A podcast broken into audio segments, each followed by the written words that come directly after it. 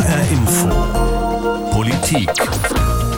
Die Bilder, die uns aus der Ukraine erreichen, sind furchtbar. Und sie erschüttern uns alle. Sie machen auch Angst. Nur, was machen wir mit diesem Gefühl? Auf den Friedensmärschen Mitte April und bei den Demonstrationen zum 1. Mai haben wieder mehr Menschen teilgenommen als noch vor Corona. Und fast alle Demonstranten haben den russischen Angriff verurteilt, aber viele haben auch einen sofortigen Stopp der westlichen Waffenlieferungen an die Ukraine gefordert. Und sie wünschten sich einen Waffenstillstand, der zum Frieden führt. Offene Briefe werden geschrieben, die die Bundesregierung kritisieren, die sie unterstützen. Und die Frage, die wir uns heute stellen wollen, hat der Pazifismus überhaupt noch eine Chance in dieser Zeit? Wir sind Ricardo Mastrocola und Nikolas Buschwilter.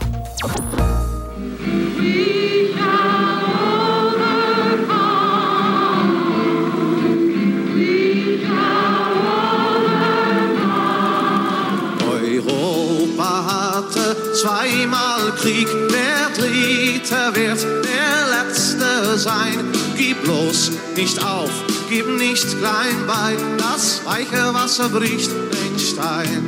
Zwei der bekanntesten Friedenshymnen aus den USA und Deutschland. Joan Baez singt 1963 während des Vietnamkriegs und die Band Bots 1981. Weiches Wasser bricht den Stein, heißt es dabei Bots. Und die Frage ist, dann bezogen auf heute, würde das weiche Wasser auch Putin brechen? Eher nein wäre meine Antwort. Da ist die momentane Lage, finde ich, doch ziemlich klar.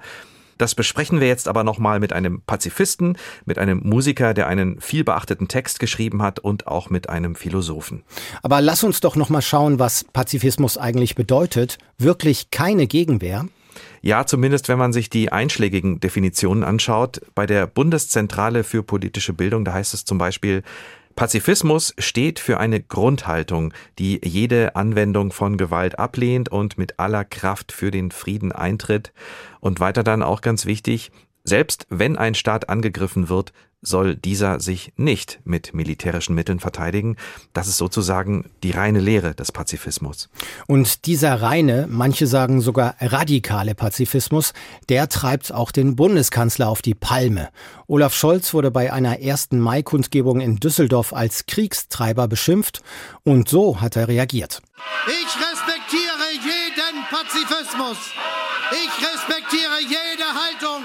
Aber es muss einem Bürger der Ukraine zynisch vorkommen, wenn ihm gesagt wird, er solle sich gegen die putinsche Aggression ohne Waffen verteidigen. Das ist aus der Zeit gefallen. So haben wir ihn selten gehört. Ziemlich kämpferisch und das passt ja dann auch zu den Entscheidungen der Bundesregierung in den letzten Tagen. Völlige Widerstandslosigkeit, selbst wenn man brutal attackiert wird. Ob das für radikale Pazifisten jetzt auch angesichts des Ukraine-Kriegs immer noch gilt, wollen wir Willi van Ooyen fragen, ehemaliger linken Fraktionschef im Hessischen Landtag, Urgestein der hessischen Friedensbewegung und eben Pazifist. Herr van Ooyen, kann man angesichts des Ukraine-Kriegs noch Pazifist sein? Ich glaube, man muss, äh, wenn man es nicht vorher war, äh, zum Pazifismus wieder zurückkehren, weil die einzige Losung kann nur sein, die Waffen nieder und miteinander reden. Das in einer sehr umfänglichen Art und Weise und auch in der Perspektive, die über die Drangsalen, die so ein Krieg und so eine Vernichtungsstrategie bedeutet, hinausdenkt und äh, sozusagen eine Zukunft gestaltet, die dann tatsächlich nicht im militärischen, in der Macht- und Siegatmosphäre, sondern tatsächlich unter freiheitlichen Gesichtspunkten dann denkbar ist. Ich denke, Aber das wollen alle Menschen. Aber genau das ist ja durchaus vor dem Krieg schon passiert, dass man versucht hat, mit äh, dem Regime in Moskau zu sprechen. Das wird auch regelmäßig im Moment versucht, äh, mit dem Kreml zu sprechen. Auch Macron hat diese Woche mit ihm gesprochen. Also es ist ja nicht so, dass man nicht versuchen würde, auf diplomatischem Wege da was zu erreichen.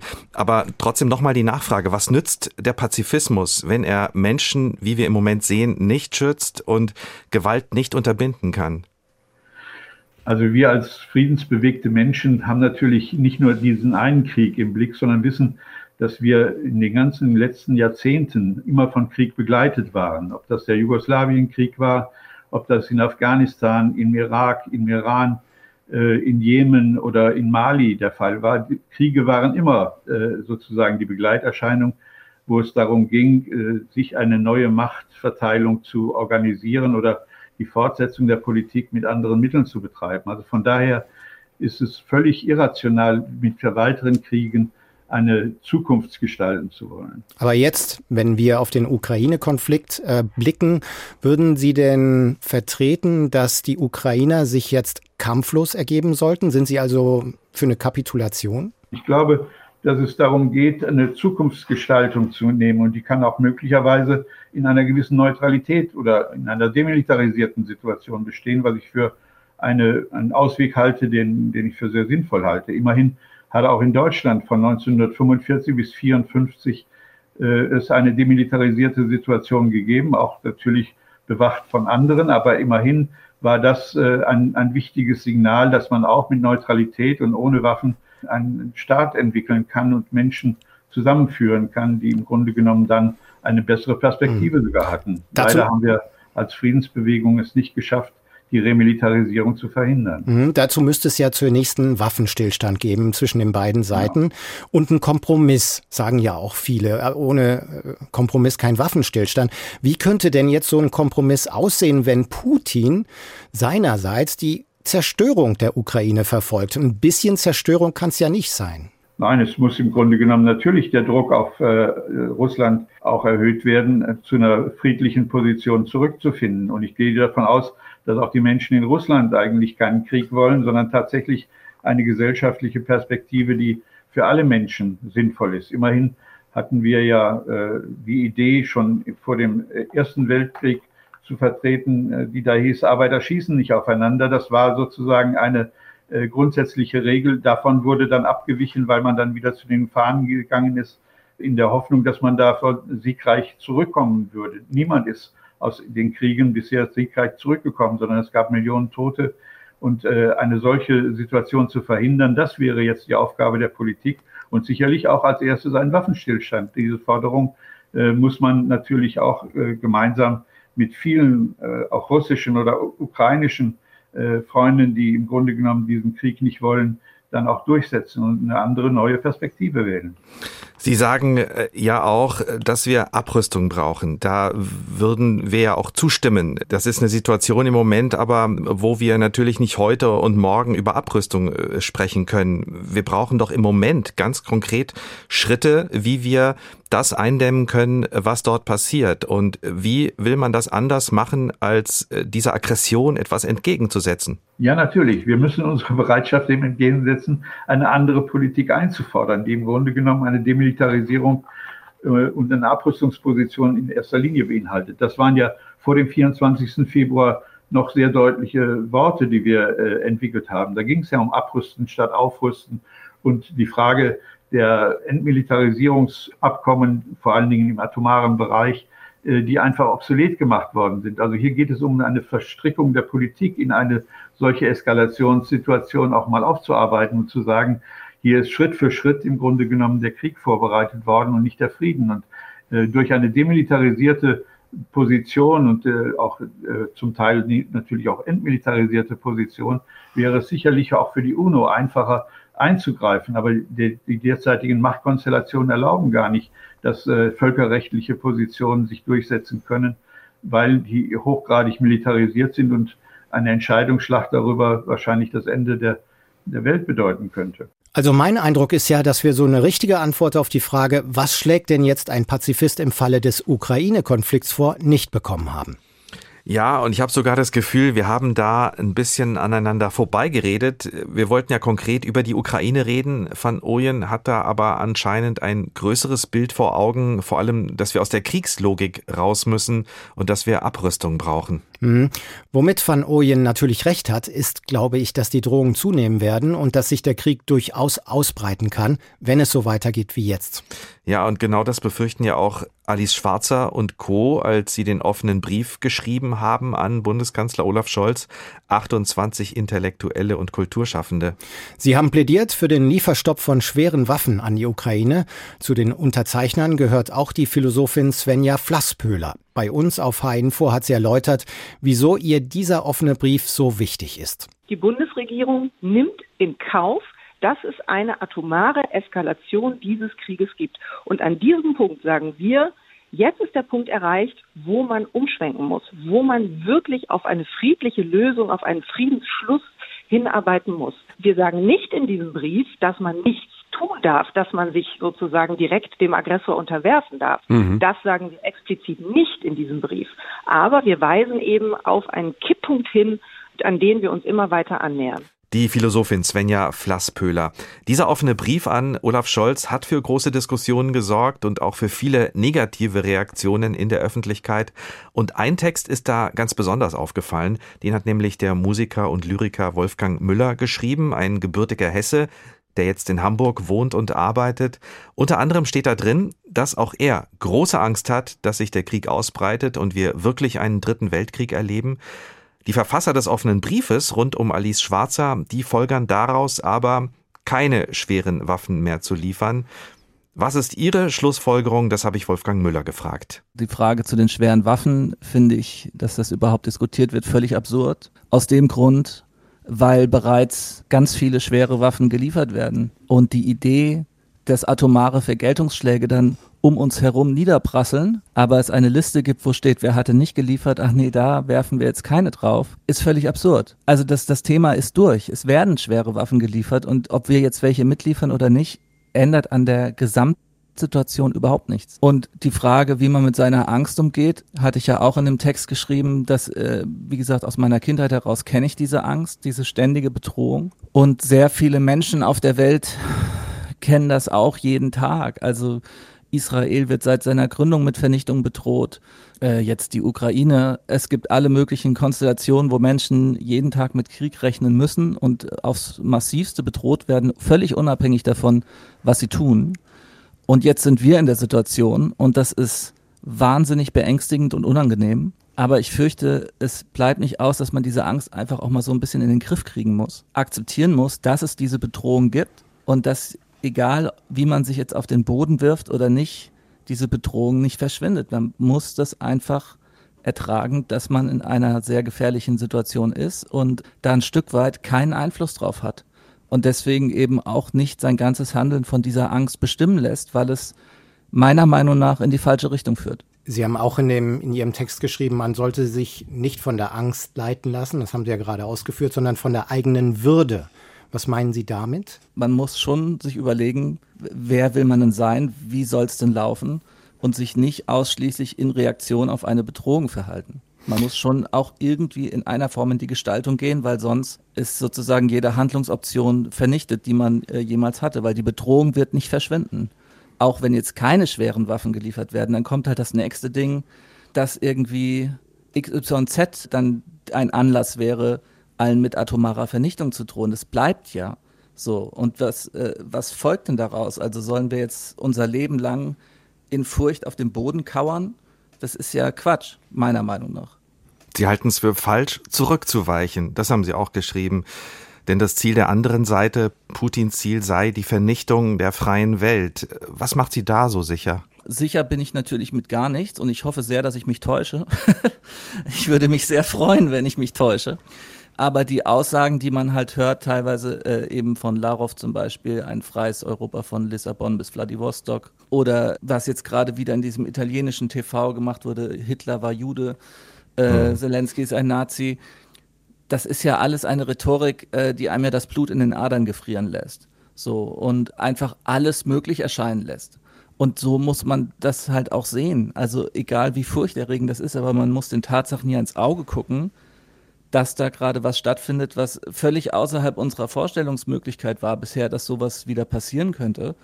Äh, so eine ideologisch gefärbte Aggression. Aber es ist halt so. Also wir haben es uns ja nicht ausgesucht. Und also so viel Erwachsensein und Haltung haben und Würde haben, sich dem zu stellen und auch egal wie beängstigend das ist und das einfach anzugucken und anzuerkennen, dass da jetzt diese existenzielle Bedrohung ist ist einfach Teil des Erwachsenenseins. Einige Unterzeichnerinnen des äh, offenen Briefs an Scholz haben wir auch bei uns im Gespräch gehabt, hier auf H-Info. Ranga Yogeshwar sagt zum Beispiel, dass das humanitäre Leid irgendwann so groß wird, dass man, egal mit wem, einfach reden muss. Das ja. sei dann die hohe Kunst der Diplomatie, dass ja. man gerade mit Aggressoren reden müsse. Ist das für Sie völlig ausgeschlossen? Ich finde, dass die einzigen Menschen, die das entscheiden dürfen, die Ukrainer sind. Wer sind wir denn, dass wir Leuten, die erschlagen, erschossen, vergewaltigt werden, ihnen erklären, dass sie dieses Opfer zu bringen haben für einen Weltfrieden. Also wenn irgendjemand entscheiden kann, ich möchte Pazifist sein, das können doch nur die Leute entscheiden, die es betrifft. Das, ich finde, das ist eine unerträgliche Anmaßung, dass hier Intellektuelle in irgendwelchen Talkshows sitzen und darüber resonieren, ob die Ukrainer sich jetzt ergeben müssen. Also das ist eine Frechheit, wirklich. Und wie gesagt, alle haben Angst, ich habe Angst, jeder hat Todesangst, da können wir einen Haken hintermachen. Aber man kann doch nicht diesen Leuten, die tapfer um ihr Leben kämpfen, erzählen, dass sie sich zu ergeben haben oder nicht, weil wir so eine Angst um unsere Sicherheit haben. Also ich finde, da sind so die Maßstäbe verrutscht in dieser Panik, die alle haben. Das, also das, deswegen habe ich halt diesen Text mhm. geschrieben, mhm. ne, dass ich dachte, so das kann nicht wahr sein. Das kann nicht wahr sein. Um dem nochmal was entgegenzusetzen, äh, die Bundesregierung hat ja auch einen Auftrag gegenüber allen Menschen in Deutschland, auch gegenüber denen, die äh, die Waffenlieferungen ablehnen. Kanzler und Ministerin, die haben einen Amtseid geleistet. Sie müssen Schaden vom deutschen Volk abwenden. Tut die Regierung das aus Ihrer Sicht mit den Waffenlieferungen? Schaden abwenden vom deutschen Volk? Ich glaube nicht, dass es äh, in diesem Fall in der Hand der Bundesregierung ist, äh, da Schaden abzuwenden oder nicht. Wenn es einen Atomschlag gibt, dann einzig und allein deswegen, weil die russische Führung das will. Und nicht, weil wir einen adäquaten Grund geliefert haben, in Anführungszeichen. So, nichts von dem, was gerade passiert, wäre ein, ein, eine Rechtfertigung dafür, ein Land mit Atomwaffen anzugreifen. So, wir sind mitten in diesem Konflikt ähm, wir sind Teil dieses Konflikts und wir haben uns das ja nicht ausgesucht. Es wird immer so getan, als ob wir jetzt irgendwie die Wahl hätten, da Teil von zu sein oder nicht, aber wir sind Teil davon. Und das ist, glaube ich, dieses, diese Angst und diese, dieses Entsetzen darüber, dass da etwas mit uns passiert, worauf wir keinen Einfluss haben, vernebelt einfach vielen Menschen das Gehirn. Und ich kann es auch verstehen. Also ich kann es wirklich verstehen. Ich verurteile das nicht. Aber man muss es meiner Meinung nach dann auch mal sich irgendwie die Augen reiben, einmal in die Welt gucken und sehen, was gerade passiert und versuchen verantwortungsvoll damit umzugehen. Herr Müller, halten Sie den Pazifismus in seiner reinen Lehre, also einen radikalen, gewaltlosen Ansatz, der auch für Länder gilt, die angegriffen werden, noch irgendwie für praktikabel? Also da ich äh, kein Pazifist bin, würde ich das äh, ohnehin nicht unterschreiben. Also ich glaube, dass diese Welt, dass es nur funktioniert, wenn alle Beteiligten dieselbe Grundannahme haben, nämlich äh, dass Kooperation und Interessenausgleich das ist, was der Welt Frieden und Wohlstand bringt. Wenn es Parteien gibt, die der Meinung sind, nur ein totaler Sieg äh, oder eine Vernichtung der Gegenseite bringt den, bringt den Weltfrieden, dann sehe ich nicht so richtig, wie Pazifismus da helfen soll. Wolfgang Müller, der Musiker und Lyriker aus Hamburg, in Hessen geboren. Eine ziemlich klare Haltung, finde ich, und er vertritt sie auch sehr emotional. Ich glaube, da können viele mitgehen. Ja, in der Tat. Vor dem Interview hat uns Wolfgang Müller auch noch erzählt, vor dem offenen Brief hatte er 16 Follower auf Twitter, jetzt sind es über 10.000. Trotzdem, ich äh, habe den Pazifismus als Haltung noch nicht ganz aufgegeben, Nikolas, für heute. Wolfgang Müller hat ja eben am Ende gesagt, dass er nicht sieht, wie Pazifismus jetzt helfen sollte. Und die Frage, die haben wir auch nochmal mit einem Philosophen besprochen. Wilfried Hinsch ist das von der Uni Köln. Er ist dort Professor für praktische Philosophie und er hat sich auch zum Ukraine-Krieg geäußert. Ich kann durchaus verstehen, was Herr Müller sagen will und sympathisiere durchaus mit seiner Botschaft. Es muss aber doch festgestellt werden, dass der Pazifismus ja kein, keine Strategie ist oder kein politisches Mittel, das man anwenden oder nicht anwenden kann, sondern der Pazifismus ist ja eine politisch-ethische Grundhaltung, von der sich erstens die Frage stellt, ob sie wohl begründet ist und zweitens, wenn sie wohl begründet ist, ob wir ihr gerecht werden müssen oder nicht. Insofern ist meine Frage in der gegenwärtigen Lage nicht so sehr, kann uns der Pazifismus helfen, als ein Mittel, bestimmte Probleme zu bewältigen, sondern welche Forderungen ergeben sich aus dem Pazifismus in der gegenwärtigen Situation? Da wäre ja eine Forderung des sogenannten radikalen Pazifismus, dass ein Land, selbst wenn es sich gegen einen Angriff verteidigen müsste, nicht verteidigt, also gewaltfrei bleibt. Würden Sie das denn als sinnvoll erachten? Ja, der radikale Pazifismus ist die Kernposition, die von einem absoluten Gewaltverbot ausgeht und konsequenterweise dann auch äh, die militärische Selbstverteidigung äh, ablehnt. Ich glaube, dass der radikale Pazifismus weder per se irrational ist, noch moralisch wertlos gewissermaßen oder keinen moralischen Respekt verdienen würde. Ich glaube aber, dass er eine sehr viel schwächere moralische Position ist, als die meisten Menschen denken, weil im Ergebnis führt ein radikales äh, Gewaltverbot dazu, dass wir sehr viele Menschen in Situationen, wie wir sie im Moment in der Ukraine erleben, daran äh, hindern sollten, ihre grundlegenden Rechte und Menschenrechte zu verteidigen. Das halte ich für falsch. Im Ergebnis lässt der radikale Pazifismus sehr viele Menschen in der Welt äh, rechtlos dastehen. Der Mittel beraubt, die für eine Verteidigung dieser Rechte in der wirklichen Welt oft notwendig sind. Sie haben ja die eine oder andere These auch aufgestellt und ein Gedanke ist da, dass wir in dem Wohlstand, in dem wir leben, da sind diese pazifistischen Überzeugungen auch nie wirklich auf die Probe gestellt worden. Jetzt kann man natürlich auch die andere Perspektive einnehmen und sagen, das ist doch auch aus unserer Perspektive leicht zu sagen, schickt Waffen dorthin, äh, wir müssen sie ja im Moment nicht abfeuern. Und wer das sagt, geht ja auch kein persönliches Risiko ein. Ja, das liegt nahe. Aber übersehen wir nicht, im Moment äh, werden die pazifistischen Grundüberzeugungen vieler Menschen in unserem Land, aber auch in anderen Ländern Europas auf die Probe gestellt. Und siehe da, viele Menschen, die das nicht für möglich gehalten haben, geben ihre pazifistischen Überzeugungen auf und glauben, dass der Verteidigungskrieg der Menschen in der Ukraine gerechtfertigt ist und glauben auch, dass es notwendig ist, die Menschen in der Ukraine darin zu unterstützen, notfalls auch mit Waffenlieferungen. Es ist ja so, dass aus Sicht der derjenigen, die an pazifistischen Überzeugungen festhalten wollen in dieser Lage, wir doch ein großes Risiko eingehen, wenn wir Waffenlieferungen zustimmen. Denn Pazifisten fürchten etwa eine Eskalation, die auch zu einem Atomkrieg führen könnte. Genau, darum geht's ja bei Willy van Ooyen, dem Pazifisten, mit dem wir gesprochen haben. Aber Sie sind ja eigentlich auch gar nicht weit davon entfernt. Sie haben in einer Ihrer Thesen geschrieben, dass Kapitulation und der Verzicht auf Selbstverteidigung richtig oder moralisch geboten sein können im Prinzip. Was meinen Sie damit?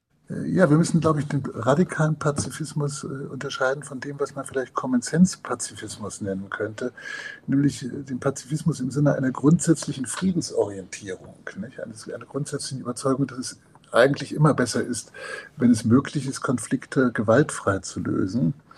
Aber die, eine grundsätzliche Friedensorientierung schließt eben nicht aus, dass dann, wenn man bereits sehen kann, dass Prävention versagt hat, auch Gewaltmittel ergriffen werden müssen, um grundlegende Rechte von Menschen zu schützen. Und im Fall der Ukraine scheint es mir doch so zu sein, dass wenn man an die Weiterungen denkt, es geht ja nicht nur um die Ukraine, es geht um Georgien, es geht um die baltischen Staaten, es geht um Polen, ja, es geht auch um Westeuropa. Putin gewähren zu lassen und einer solchen Aggression nicht auch mit Gewalt notfalls entgegenzutreten, äh, bedeutet doch an sehr vielen Stellen in der Welt sehr große Risiken heraufzubeschwören. Der Philosophieprofessor Wilfried Hinsch findet also, man muss differenzieren. Der radikale Pazifismus, der völlige Gewaltverzicht also, sei angesichts des Ukraine-Kriegs ungeeignet, sagt er, weil er den Ukrainern das Recht auf Selbstverteidigung abspricht und diese dann ohne Rechte dastünden. Da ist Professor Hinsch also durchaus auf einer Linie mit unserem Gesprächspartner Wolfgang Müller. Der sagt ja, Pazifismus bringe nichts, wenn die eine Seite die totale Vernichtung der anderen anstrebe. Aber der Philosoph lehnt Pazifismus per se auch nicht ab. Das hat er auch gesagt, sondern er plädiert für einen sogenannten gemäßigten Pazifismus, äh, Common Sense Pazifismus. Common Sense, das heißt ja sowas wie gesunder Menschenverstand. Also ein gemäßigter Pazifismus eben, der dann Gewalt erlaubt, wenn alles andere versagt hat. Das war HR Info Politik. Krieg in der Ukraine. Hat der Pazifismus noch eine Chance? Die Sendung finden Sie als Podcast bei Spotify, in der ARD Audiothek oder bei hrinforadio.de. Und dort gibt's auch den ARD Auslandspodcast Ideenimport, diesmal von unserer Kollegin Selina Rust. Und sie beschäftigt sich mit der Frage, warum die Menschen in San Marino und in Japan ein höheres Alter erreichen als bei uns. Ich bin Nikolas Buschlüter. Und mein Name ist Ricardo Mastrocola.